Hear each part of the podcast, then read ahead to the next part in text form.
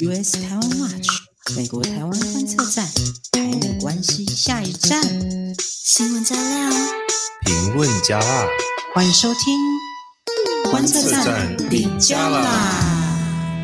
欢迎收看第十九集的观测站底加啦，我是可心，我是 Jerry，我们会来讨论台美关系跟国际动态，欢迎大家到我们的 Facebook 粉专 US 台湾 Watch 美国台湾观测站看我们的文章，搭配着我们今天讨论一起服用，也别忘了订阅我们的观测站哦。中美关系愈紧张，香港未来愈忧愁，南海生命等决心，对抗中国无保留。大家好，我是香哥。时间过了真紧，一礼拜过过去了。卡过一首打油诗，甲咱过去一礼拜整理的台币关相关的诶新闻做一个关联。但是其中的细节咧，等等者老豆豆来讲。好，但是伫迄之前，这这部开始嘛是爱先甲大家请安一下。过去一礼拜刚过了有好，但是大项大事拢事事顺心如意。希望大家拢会当抱着轻松的心情来听阮这礼拜这部。这礼拜有较小清新呐，你大概打了一把加当干嘛不是办法的？所以你还要跟大家问好，关心大家这个礼拜。对，走一种就是暖心的路线，温馨哦，其实很有电台感诶。公布电台尴尬，我像是那种真的是深夜听的时候，就是深夜节目，人有在关心你的感觉，好好赞哦。然后我们接下来就要来讨论一些很硬的新闻，可不可以不要挑那么？我先跟大家讲一下，就是因为我们平常录影的时间是礼拜六早上，所以可能我们会漏到一些新闻。所以如果我们来不及讲的，你们就可以在下面 Facebook 留言的地方帮我们补充一下啦。拜托，请你请多多包涵。对，我们今天要走一个轻松一点的路线，比较轻松的乱七八糟路线。你们的口气是不是要比较像刚刚香菇的那种电台感，就是那种乱七八糟、温馨吗？深夜的那种关怀的。好，那今天先让我们来关心一下。中国制裁美国，还有伊朗，中国与伊朗的秘密协定。中国之前呢、啊、宣布对美国的四位官员进行制裁，到底要怎么制裁美国官员呢、啊？我真的不懂。然后包括那个美国国际宗教自由无所任大使布朗贝克，还有三位共和党的国会议员呐、啊，原因是干预中国内部事务。啊，制裁的这些人本来就不会去中国，也不知也不可能在中国有资产，也不知道制裁什么啊。少少起来，因欢喜的喝啦哈，他们开心就好。同时，这个跟这个新闻另外一个有相关的，就是在这个新闻发布数个小时之前，《纽约时报》取得了一个十八页的内部文件，它里面在讲什么？它在讲说，嚯。中国跟伊朗偷偷来哦，能诶偷偷来哦，私了。他们就是中国跟伊朗秘密进行那个经济与安全合作伙伴关系协议。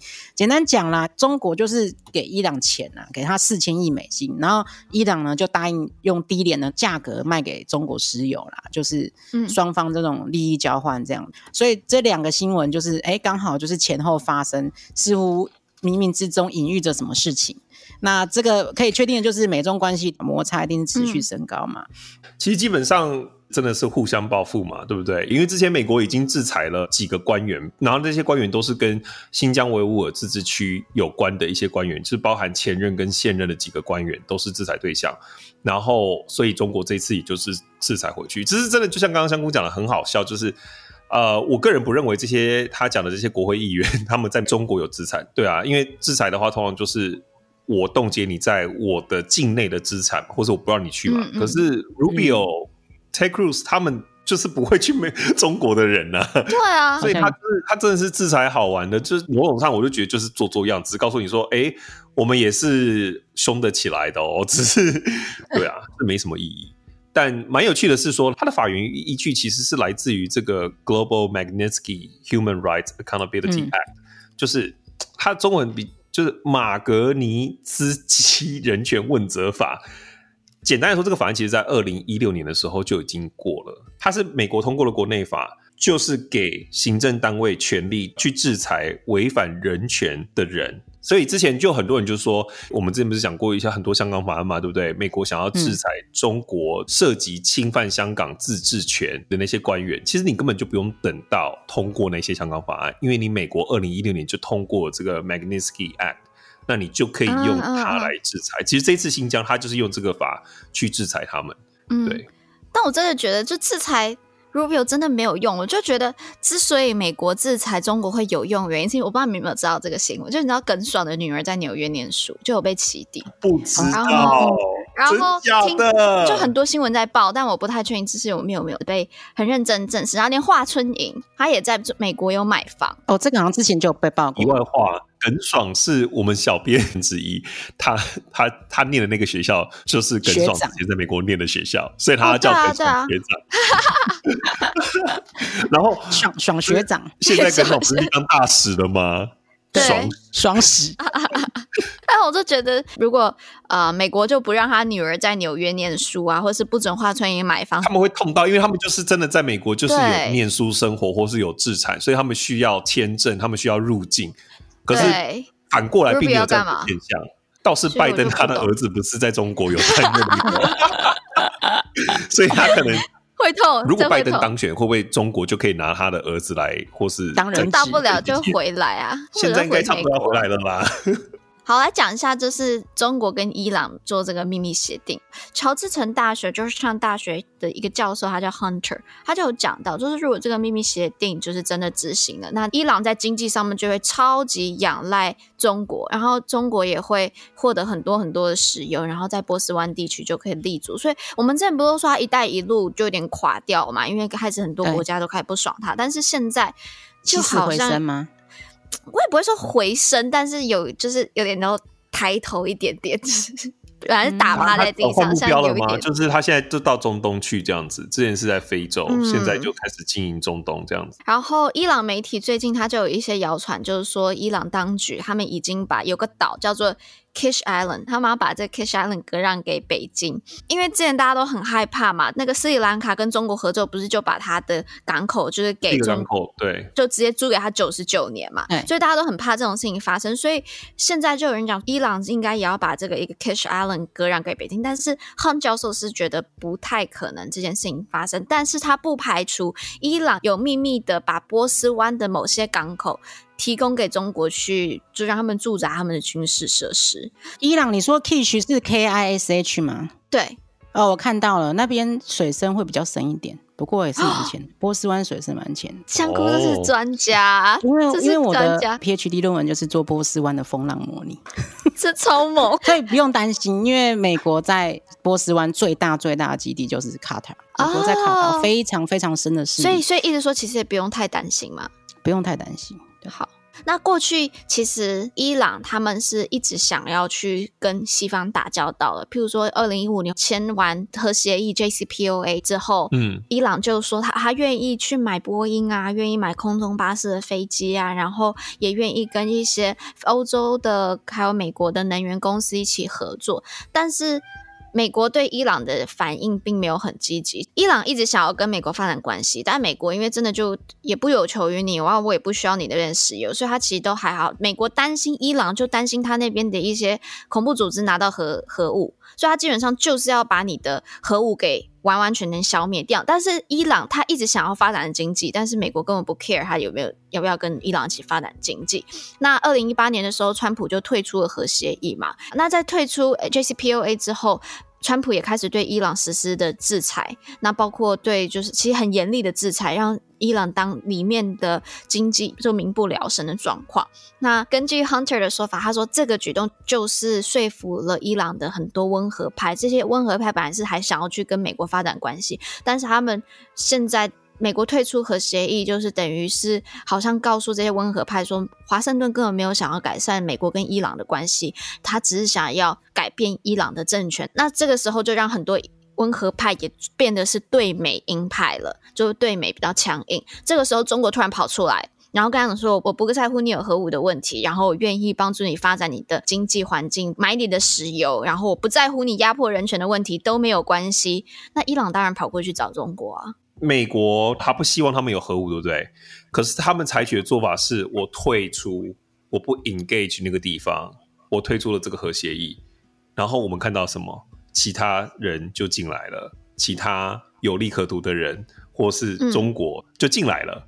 对啊，伊朗也很开心，因为我就是想要发展我的经济。中国现在要跟我签二十五年的合约，四千亿美金，我提供他石油。嗯就 match 了嘛，对不对？他跟美国 match 不来，可是他跟中国就 match 了来啦。然后现在中国跟美国又是死对头，对，所以我的意思，你不觉得这样子的模式一再重现，啊、对不对？就是说，你如果真的 care 那个地方，或许好的做法是。你要维持一只手在那里，或是你要维持你的影响力在那里。我个人觉得，川普做的错的一件事情，是因为其实当时联合国也是报告也出来了，伊朗完完全全是遵守核协议里面的规定的，只是原本的核协议就有一些给伊朗一些空间，但是因为我觉得当时奥巴马在签的时候，他的想法是，我给你留一些余地，也是帮助我们美国跟伊朗。的关系好一点，因为如果我死压着你，就是要逼你用武力啊，或者是逼着你要把这些核武交出来的话，你反而会反弹的更重。我留给你一些余地，让你可以发展经济的时候，你反而能够让美国跟伊朗发展一个比较和平的关系。那当美国跟伊朗的关系是和平，说真的，就算是伊朗有核武，那也是比较安全的。哦，你这样子讲完，你就要被出征了，因为你刚刚直接说。川普做错，oh, oh. 怎么他怎么可能做错呢？好，你这样就是左交左派的言论，你这样真的完蛋了。啊、可惜你要小心一点。我我我我我我爱川普，这样可以吗？来不及，来不及，来不及了。没有，可是我我我我觉得这只是一个逻辑上，就是其实我们一直以来我们看到的确呃两派。左派或右派，或是你说自由派或保守派，他们在国际事务上的看法本质性的不同，就是就是这样。就就算他们对于呃某个方向是有一致的看法，可是他们在做法上面可能都会有此因此不同。像奥巴马或自由派，他们很倾向用外交去解决一些问题。嗯嗯嗯，他们是用外交手段。像你刚刚说的，我就在核协议里面，就是不要把东西弄得很死。譬如说，他们还是可以有核能，只是那个核能的，譬如说你的铀的浓度要多少以下。你不能就是浓度高到一个程度是可以做核武的程度，那你还可以继续发展核能，比如说但鹰派就会说说你要全部都没有，但说是你让他全部都没有，他就会他怎么发展经济？他怎么盖？对啊，对啊，就是我觉得有点像是教养小孩，哎，就这个比喻，就如果你希望小孩子遵守你的话的时候，或是跟你的关系变好，然后不要做一些奇怪，就是做一些危险的事情的时候。你要做的事情，你不能是把他所有东西都没收，或者是你给他一些空间，他反而跟你的关系变好了，他才有可能变得比较安全，啊。香菇是不是有一句台语的谚语，就是“阳光互出搞惨”？对哦，什么意思？知道这句话什么意思吗？严严就是很严的官府，反而会养出那种很厉害的贼。对啊，哎、欸，这个好像我这个又想岔开一下，岔岔岔川普的川普的。的哥哥的女儿不是出了书吗。我是没有看书，但是他跟 ABC 有一个 interview，然后我看完那个 interview，我发现他们家的大魔王就是川普的爸爸，就是 Mary Trump 的爷爷。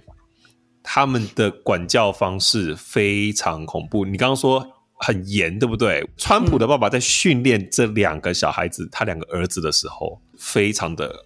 夸张，已经不是虎虎妈那种程度了。他甚至不允许他们有一些情绪。但但川普很多情绪啊。不是，你不能展现同情心，你不能展现就是你害怕，哦、所以他就变成是要用其他情绪去补强这一块，就是取代这一块。对对对对对。就是因为我不能展现我软弱的一面，所以我就要一直很强很强，就是我要一直展现自己很强的那一面。但他其实只是为了要遮掩其他。坏的情绪，因为他们那时候就是要训练接班人嘛。然后后来他他 Mary 是说他自己的父亲就是川普的哥哥。哎、欸，我先插一下，因为 Mary 他他本身是是心理学博士，所以他讲的话是其实是有经过一些就训练心理学训练出来的，所以我觉得可信度是有的啦。我要被出征了，对，不起。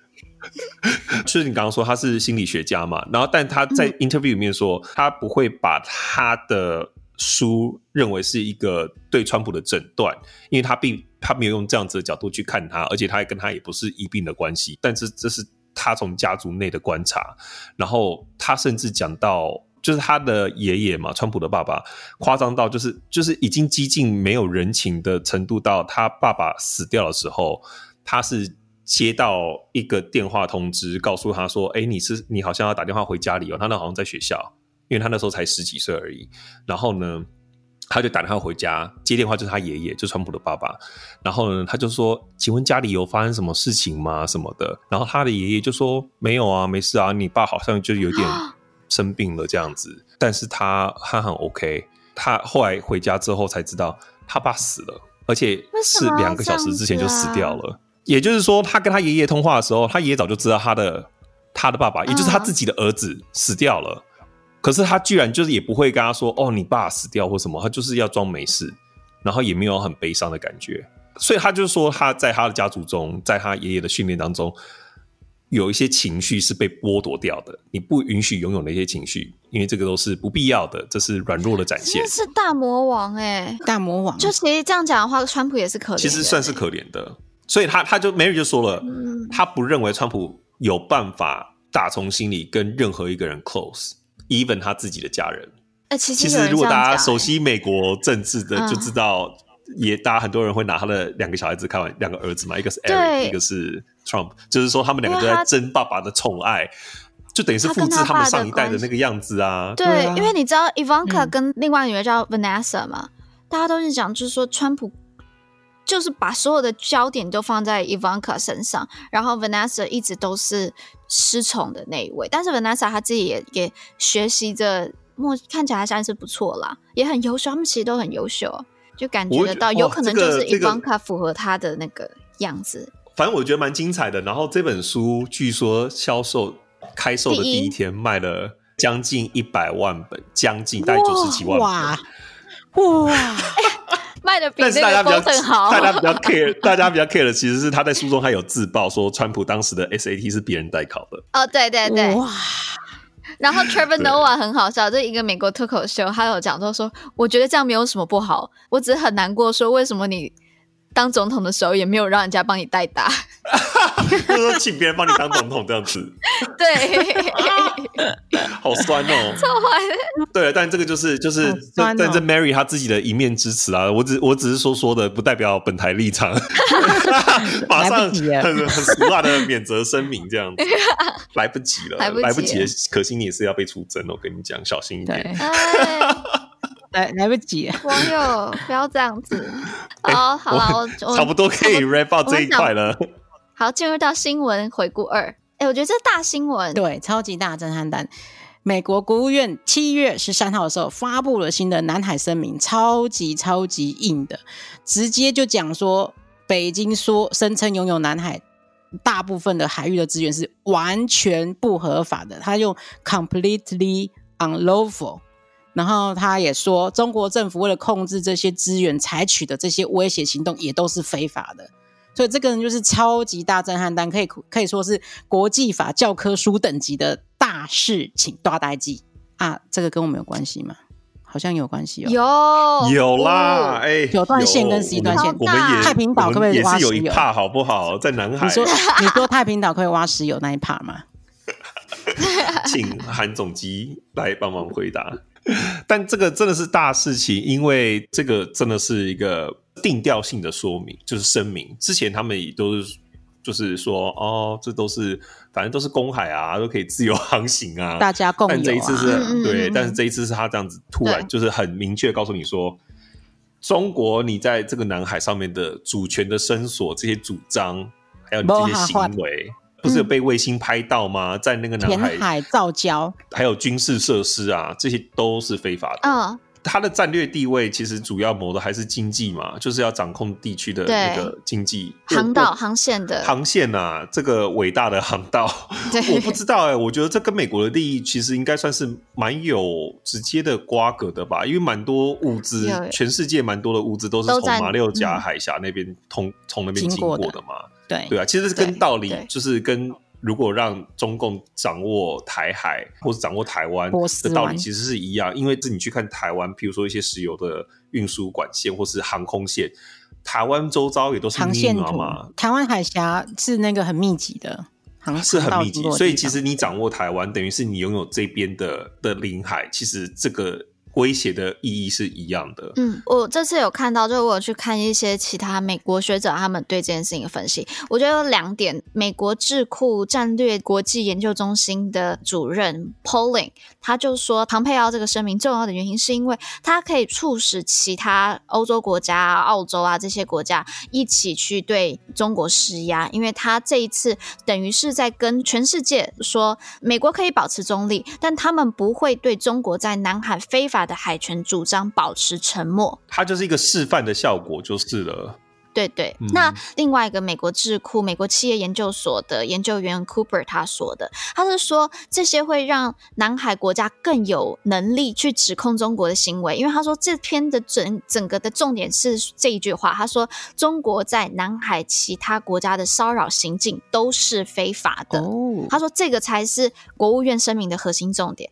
那 CNN 其实他也有强调，他们的分析就有说到，美国不久之前才派出两个航母去。去打航母打击群去菲律宾外海去做军演嘛？那这个是美军二十一世纪以来第三次。嗯、那 CNN 就觉得有可能在蓬佩奥说完这个声明之后，这样子让航母打击群出来巡视军演，会变成一个新的常态。那当然，这也就会拉高中美之间的紧张情势。所以这样听起来，其实就是又像你刚刚说的第二点，其实就是美国直接给。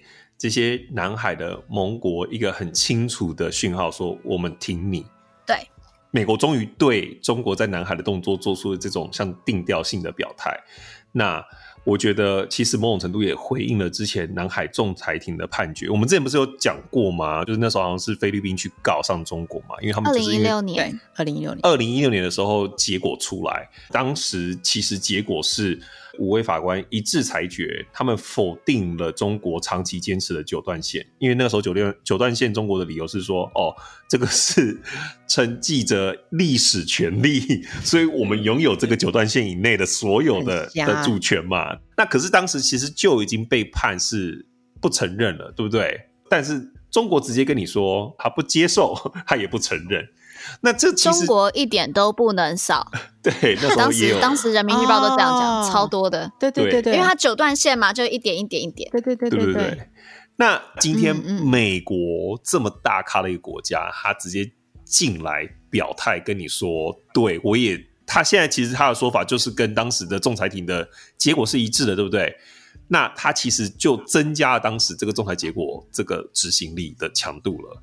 嗯，那。其实这个议题在台湾也是刚刚有讲到嘛，香菇说那关台湾什么事情呢？对，那跟我们有没有什么关系？刚才 Jerry 讲的那个历史啊，他所谓的承袭历史嘛，那个历史就是中华民国啊，中华民国当时的呃十一段线，对，十一段线的有两段线是当时中共给了越南，也就是说中华民国的十一段线其实是更大的，是不是更 aggressive？对。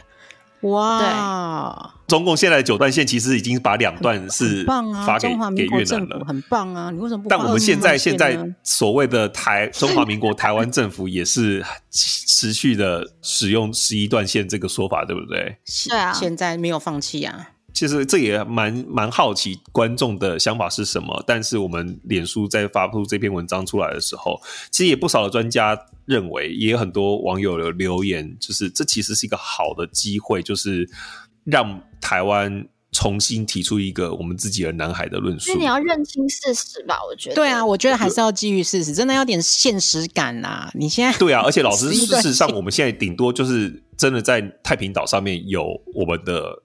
驻军嘛，对不对？对，所以不如就趁这个机会，呃，修改我们自己的论述，同时也可以透过这个机会加强我们自己跟南海区域的其他的盟友，譬如说我们新南向政策，对不对？那我们是不是可以说，好，那我们可以讨论，就是我们修改我们的论述，然后这些主权，我们愿意跟这些新南向的国家一起合作。然后看怎么样能够取得大家的最大利益，我觉得这就是一个解套的方式，而且同时也让自己变成我这边修正一下，刚才讲到说我们唯一有的是太平岛，其实我们实际掌握的是太平岛、东沙环礁跟中洲环礁，还有一小部分的水域。嗯，地理真的超超差。你说中洲环礁在哪里？我真的都还不知道。嗯。对了，而且我觉得，就除了 Jerry 讲的这个以外，我觉得我们的这个策略还要跟这些民主的盟友，包括美国就一起，还有日本。就是我觉得我们都要先谈好，再再去一致跟中国谈。然后至于真母暗杀，我就不知道该 怎么讲了。不是有人说真母暗杀也是中华民国的疆域最南端是真母暗杀，对不对？哎，哇！可是他根本就不在水上啊，真母暗杀不是好像在水下两公尺吗？什么？这边待会可以给大家一篇文章，就让大家科普一下。但是在国际法里面，国际海洋法里面，它可以有领土，你可以讲到说这是你领土，它一定要是岛。那岛它有特定的规定，就譬如说你不能涨潮的时候就不见，退潮的时候才出现啊，这种就不叫岛嘛。然后你上面，而且一定要有能够提供人类居住，它有几个几个要求啦。嗯、那西太平岛是有达到的，太平岛是有达到要求，这是为什么我们当时我们台湾不承认二零一六年的仲裁案的原因，因为当时二零一六年仲裁案，他们说太平岛不是岛，他说它是礁，好，无法接受，那我们也无法接受，突然改变态度，刚刚还讲说我们要跟南海的西南向国家好好的谈，无法接受。这这为什么我会说一定要也先跟美国谈好？就当时。海牙会有这样子的裁决出来，也是因为它如果让太平岛，太平岛是所有这些南海礁岛里面最高最大的一个，所以如果它让最高最大的那个呢变成礁，那其他是不是全都是礁了？所以如果大家都是礁啊，嗯、我在讲什么？啊、没有乱讲，都倒交，就是说，就是等于说那些人就其他人都不用玩了，你也不用来这边吵说我有权，我有主权什么什么，因为全部都是交，都不是倒了。对。嗯好用心，但其实这样就不符合我们中中华民国台湾或者台湾的，这这样也不符合现实啊！我是觉得就是现实是怎么样就怎么样，对啊。所以应该要重谈啊，真的是要跟美国重重新好好沟通一下啦。也许现在会不一样，嗯、那个时候对不对？跟现在这个时候差这么多，美国跟中国的关系差那么多，对啊，对啊。对真母暗杀就算了，我觉得真的算。我们给那个观众一个提问，对啊，我觉得这可以可以请大家来提供你们的想法。就是你们，你们觉得我们应该怎么办呢？嗯、我们要舍弃十一段线吗？那我太平岛到底是岛还是礁？然后我们的策略是对，我们的策略是什么？就是大家可以想想看有没有什么就是不同的想法。那就我之后在 Instagram 上面来问问看大家，来问问看大家，大家回我，大家回我。好，那我们进入第三个新闻，这是我们今天的大主题耶，标题。这个也超级重要的。美国时间七月十四号的时候，白宫一连做出了很多个一连串的跟有关香港的重大决定。首先呢，川普签署了《香港自治法案》，在我们之前讲过很多次了，这是比较有强制性的嘛。第二个事情就是最重要、最重要就是正式宣布终结美国对香港的特殊待遇了。那也就是说，将来呢，看香港就是看做成中国的一部分了，完全就没有其他的特殊待遇啦、特殊的经济待遇等等的。嗯、那这个东西影响是非常非常全面性的哦。对，然后再来，我们就是看到最后，白宫发表了声明，第一个消除跟终止所有对香港的特殊待遇，然后第二个就是按照香港自治法内容，对国务卿和财务呃财政部长要给出一个制裁清单这样子。第三个就是、嗯、这个行政命令发布之后十五天之后，各机关需要开始执行。好快哦！对，就是这么快，就这么直接。那香菇现在有被影响吗？就是香菇是 Microsoft 的，对，我们微软就今天发了一封信，那我我也才知道，就是这没有影响到我啦，就是。以后就香港所有的 Visa 啊，跟那个绿卡全部都会并入中国里面去。也就是说，以以前香港跟跟台湾是一样的，他们的绿卡配额啊，Visa 的配额都是独立，尤其是绿卡配额，他们是独立分开排期的。Oh. 那现在的话，就变成是完全取消了这些，就把香港看成中国一部分了嘛。所以你你就跟中国一样慢慢排吧，好像现在排十年吧，对啊。如果中国人要申请绿卡的话，你要等上十年左右，然后但是最久的应该是印度，印度好像要到二十年，对，二三十年。台湾其实算快的，那台湾呢？对，这几年因为川普对于移民政策比较紧缩，其实已经有比较久了，对不对？但是大概基本上你申请的话，两三年内应该可以拿到，很快，差不多吧？香菇，你台湾很快，台湾很快，我差不多是两三年左右。对对啊，基本上是不需要排挤的。台湾是不需要。可是现在香港就是跟中国一样了嘛，对不对？对，而且他们其实也，你们公司的那个信里面其实都有提到，就是他有稍微把这个都讲出来，就法案里面的东西讲出来，就说你们自己要小心哦，因为你们接下来有可能就被制裁，被制裁的话，你有可能入境不了。对啊，嗯，比如说破坏民主程序啊，然后你对香港有 censorship 啊，然后或是对香港的那个人权有迫害啊，这这一类的。有没有觉得你们公司的小粉红最近都很安静？没有哎、欸，我不知道，因为我有吗？因为现在大家都 work from home 啊，就是都没有在跟人 interaction，、哦、所以也不知道了解大家的动向是怎么样。好了，我们下一个可以讲一个比较正面的新闻，就是一个比较、欸这个、我觉得很棒，对，而且我真的觉得超棒的香菇。对台湾奖学金法案，当你想到强化台美交流的时候，第一个时间想到什么呢？是军售吗？还是贸易吗？还是高阶官员互互访呢？为什么你有一种显示公务的口气？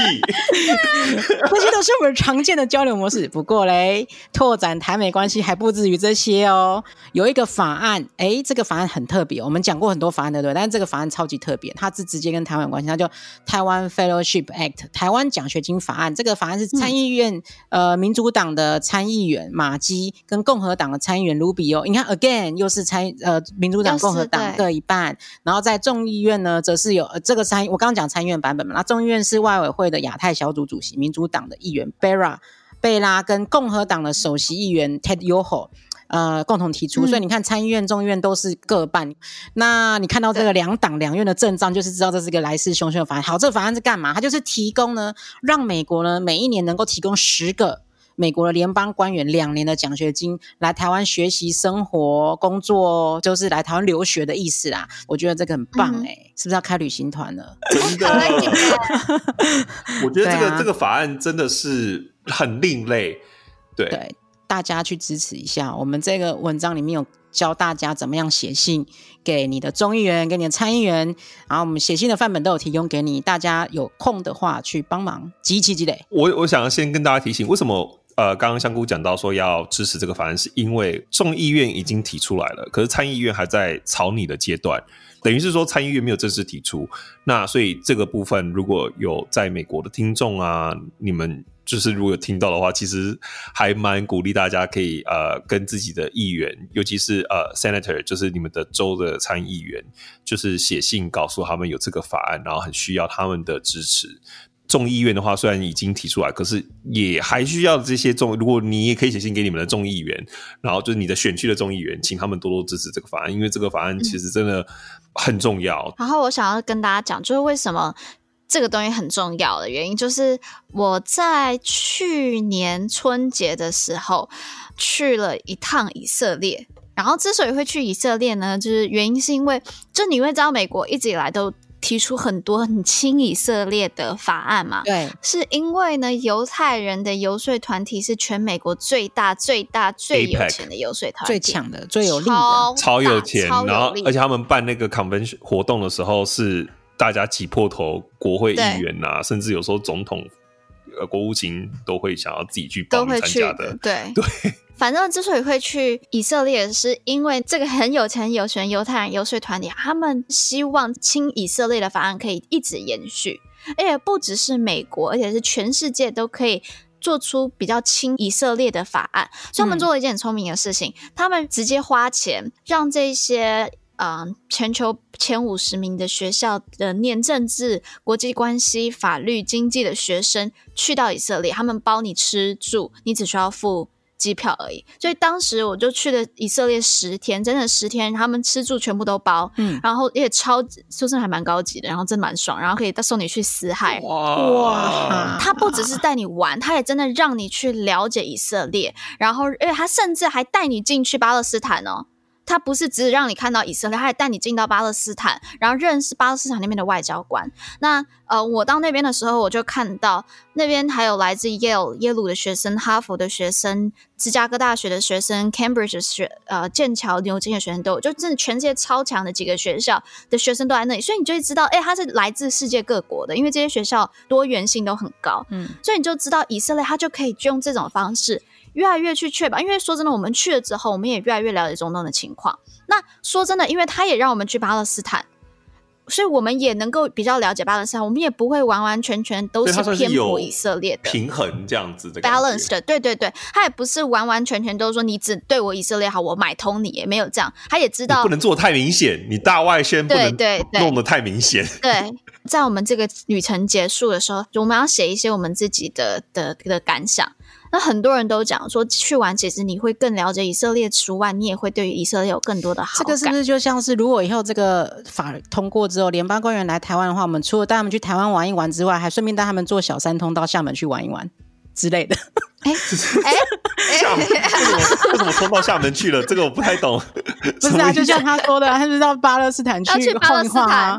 那这如果是来台湾的话，对不对？联邦官员来台湾，带他去匪区。就是了解一下北区的状况，这样 子。对对对对对对。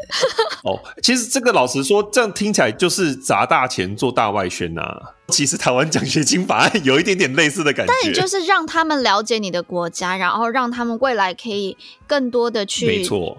其实你讲大外宣，因为我觉得大外宣有点可怕，因为大外宣它不好的原因是因为它会有假新闻。但我们没有假新闻，我我觉得这不太像，我也觉得这不太像大外宣。大外宣是宣传，是 propaganda。可是这个东西是你来我的国家留学，你是浸在我们国家的文化里面的，有点不太一样。但但好，让我来补充一下关于这个的法案，因为其实这个法案，呃，我自己算是有在帮忙推动，因为我也认识当时草创这个 idea 的组织。那其实为什么？就像刚刚可心，其实可心的故事非常的切中要点，就就是为什么需要像这样子的交流计划？那呃，其实大家知道，呃，我们之前提过台北法，对不对？台北法的众议院版本那个提案人那个 John Curtis，他自己本身就是以摩门教徒的身份在台湾传教两年，所以他其实就在台湾生活过。嗯嗯。为什么他今天会？这么支持台湾，或者说对台湾有概念，就是因为他曾经在台湾生活过，而且他其实中文讲得很好，所以这个真的很难能可贵。就是他今天已经到了国会的殿堂了，但是他内心还是记着这个当时他这个待过的一个国家。那过去其实有类似相同的经验的美国政治人物，还有像前亚利桑那州的那个众议员邵建龙。然后呢，以及前副总统钱尼的副国家安全顾问叶望辉，那这两个也都是曾经以摩门教徒的身份。其实，因为你知道，共和党他们就是蛮多人，其实都是摩门教出身，就是传统的那个教。对，那他们曾台湾应该台湾人应该非常熟悉摩门教徒嘛，就是会在旁边停在你.就是等红灯的时候，就骑脚踏车等在停在你旁边，然后就开始跟你聊天那个。对，那其实。真的要鼓励大家跟他们聊天，因为你不知道他们哪一天会变国会议员，是不是？会不会其中一个是在他跟你讲话之前，你就说没关系，来，我来跟你聊，来来来聊。然后他他还吓到说：“ 你怎么这么 aggressive？就是你怎么那么想聊？”殊不知我们已经在做外交了，我们已经眼光放很远。对，所以你看这些人，其实呃，他们就是因为有自己个人的生活在台湾的生活经验，所以他们在。回到美国政坛之后，对于台美关系就可以有很很大的帮助。那我自己在国会游说的时候，其实我自己通常一进办公室的第一件事情，就一开始闲聊的时候，我都会先问他说有没有去过台湾，因为他们蛮高的几率会去过台湾，因为公务的关系，可能会到亚洲，那可能就顺便会到台台湾过。那只要他们有去过台湾，我跟你讲，接下来这一趟就是这个整个 visit 就是就很好聊，很好聊。通常去过台湾，他们对台湾的印象都会非常好。那我们就可以开始聊食物或什么，那整个就是拉近，有点像是拉近关系。所以我就觉得这个法案其实真的蛮有意义的，而且就是我们台湾政府其实不用出钱，就是这个法案通过的话，那这个经费就是美国他们自己嗯要拨款，然后每年资助十个人。官员来台湾两年，第一年就是学中文，然后第二年他可以在政府机关工作，或是到非政府的机关工作，像 NGO 之类的。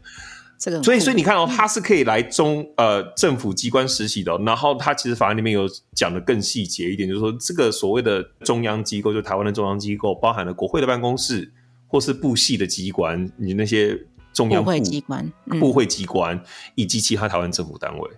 所以这个，就是你你懂吗？就是这个意义重大程度是，他们可以直接这么的亲密的，就是来台湾有这么深刻的实习的经验，而且甚至是在我们中央机关实习。那等到他们回去之后，嗯、这些都是日后台美关系不可或缺的栋梁。它这个影响效果会是很长期的。而且我觉得办这个不只要美国，因为我觉得我们台湾我们这么小，然后我们的国际处境又不好，我们正要把我们自己的利益镶在其他民主国家里面，所以我觉得把这个奖学金也去给那一些。欧洲啊，德国啊，他们可以做个参考，北欧的国家，就是、对、嗯、我觉得都是参考。所以我觉得其实是我们台湾的政府自己可能也要主动的提出这样子的法案，因为现在这个法案其实是从美方这边的动作，就是美方自己成立这个奖奖学金，把人送来台湾。嗯、可是如果要像你刚刚说以色列的话，其实就是台湾的政府自己要更主动一点，就是大傻逼，嗯、就是把一些人都 捞捞过来。我觉得这个这其实是一个很好的做法。而且，其实老实说，因为他其实法案里面有提到，他说呢，让美国人来台湾，除了只是除了交流之外，除了加强台美的战略伙伴关系，其实也是让这些美国官员更了解印太地区的情势。所以，等于是说，他把就是他把这个计划当成是美国对于印太战略的一个投资。嗯，那。他把台湾选定一个交流的基地，就是交往交流的对象，其实也是在告诉你说，我就是把台湾纳入我们的印太战略的一个 partner。那我觉得这个象征意义更大，就是其实我觉得就是其实从这样子的一个举动，你更可以看出来美国跟台湾在这方面区域的合作跟交流，其实将来如果这个法案。通过其实应该会是更紧密的，大概就希望刚可以成型呀。对啊，拜托，去推一推一推一下啊！好，欢乐硬新闻结束，然后我们进入到我们的民生新闻，因为我的民生新闻比较比较难过。我只跟你讲 这个，哎，很难过。大家猜猜看，我们第一个要讲的是什么？想也知道吧？想也知道，就是大家都不用猜，就是我们过去每一集都讲，就是疫情。对啊。毋庸置疑的，我们一定要先从王者这个周开始讲起，就是哪一周呢？佛罗里达州。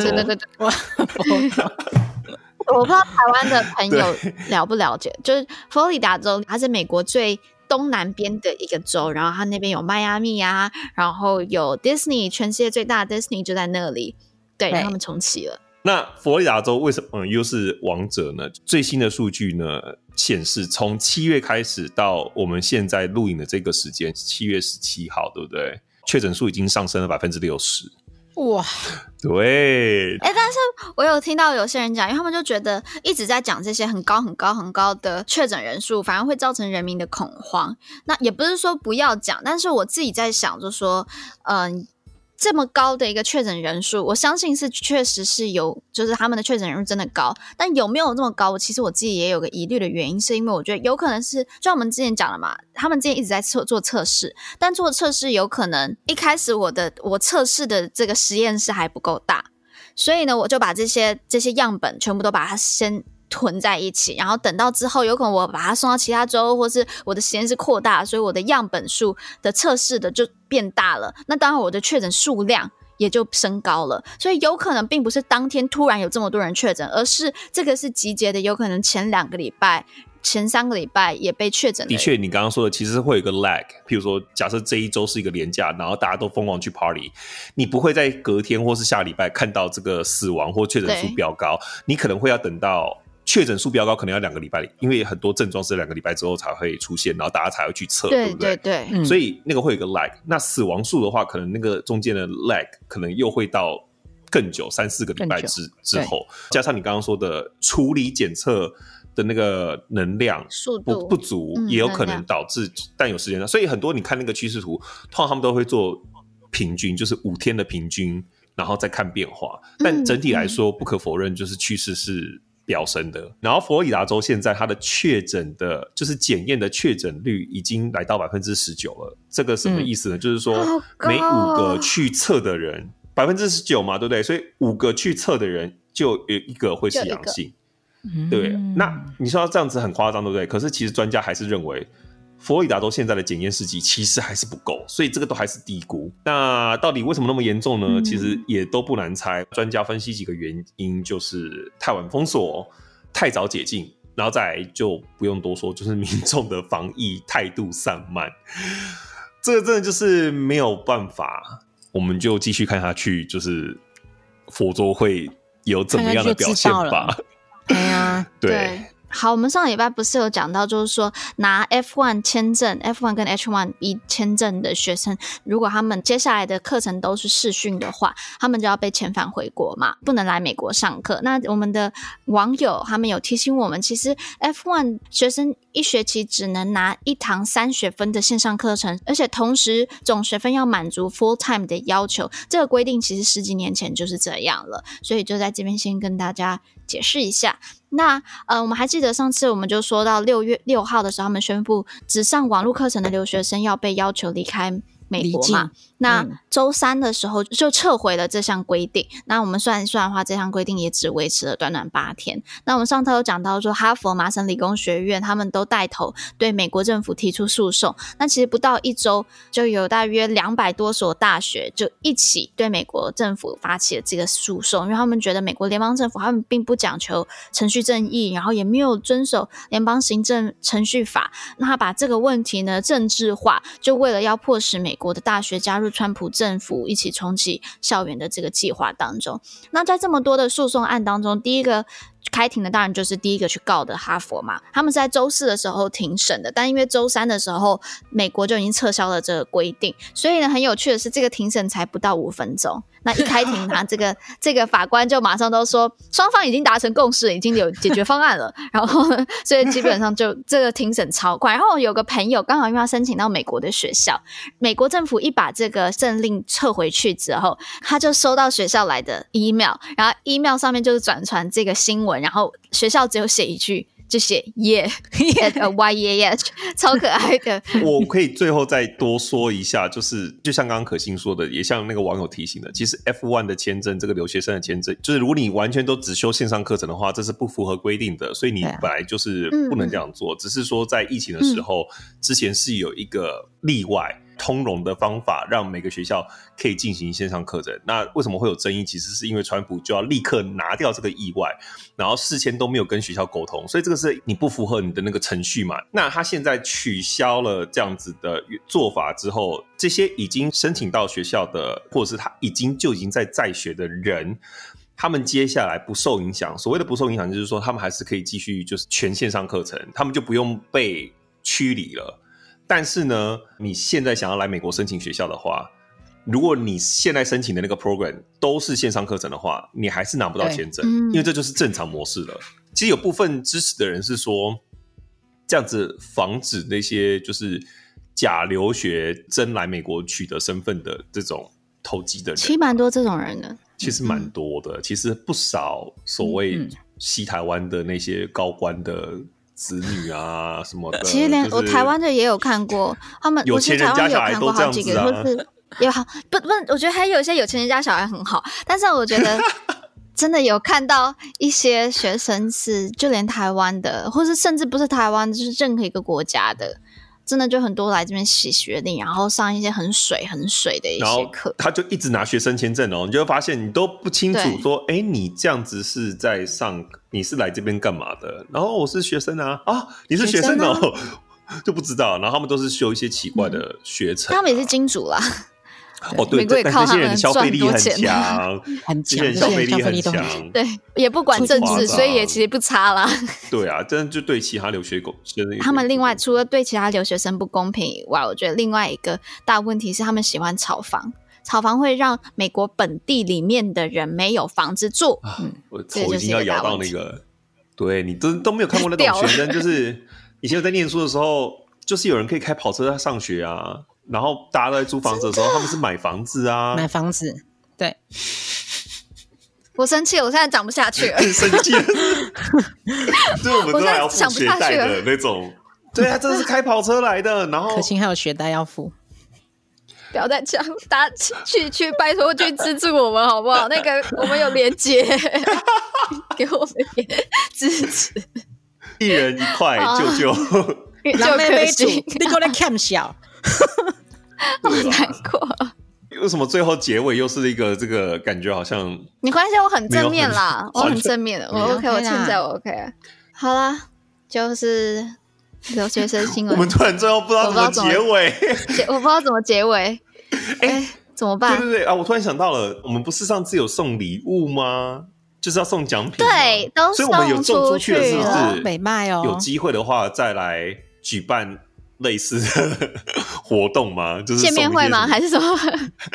可，这如果我们之后在台湾可以再办个见面会，对，就是一些奖品之类的啦，譬如说香菇的签名照啊，哦，我好想要，我。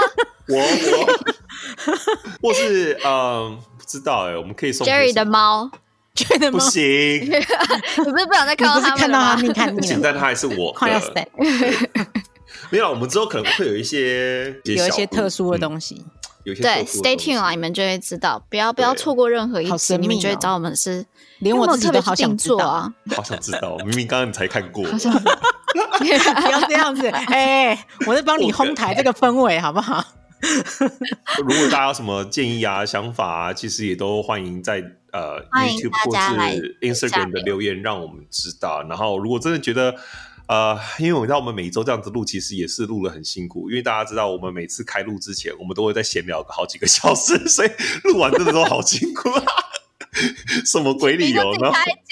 其实前面闲聊的比较好玩，其实闲聊的内容比较有趣。所以真的很希望大家给我们一些鼓励，或是觉得不错，其实可以分享给身边的人。然后呢，嗯、就是 YouTube 也可以帮我们订阅一下啊，这样子。然后我们之后感恩机器之类。对啊，如果真的觉得我们讲的太深啊，我们也是可以冷消微的。我们以后就是十分钟，就十分钟结束就卡了。这一周就这样子。好，就希望大家给我们一些回应，然后让我们知道我们怎么样可以做更好，或者怎么样子你们听了会比较轻松，也可以学到你们想要知道的东西。对，好啦，那就拜托在底下帮我们留言，告诉我们你的想法。OK，那谢谢你们，好，拜拜，拜拜，拜拜。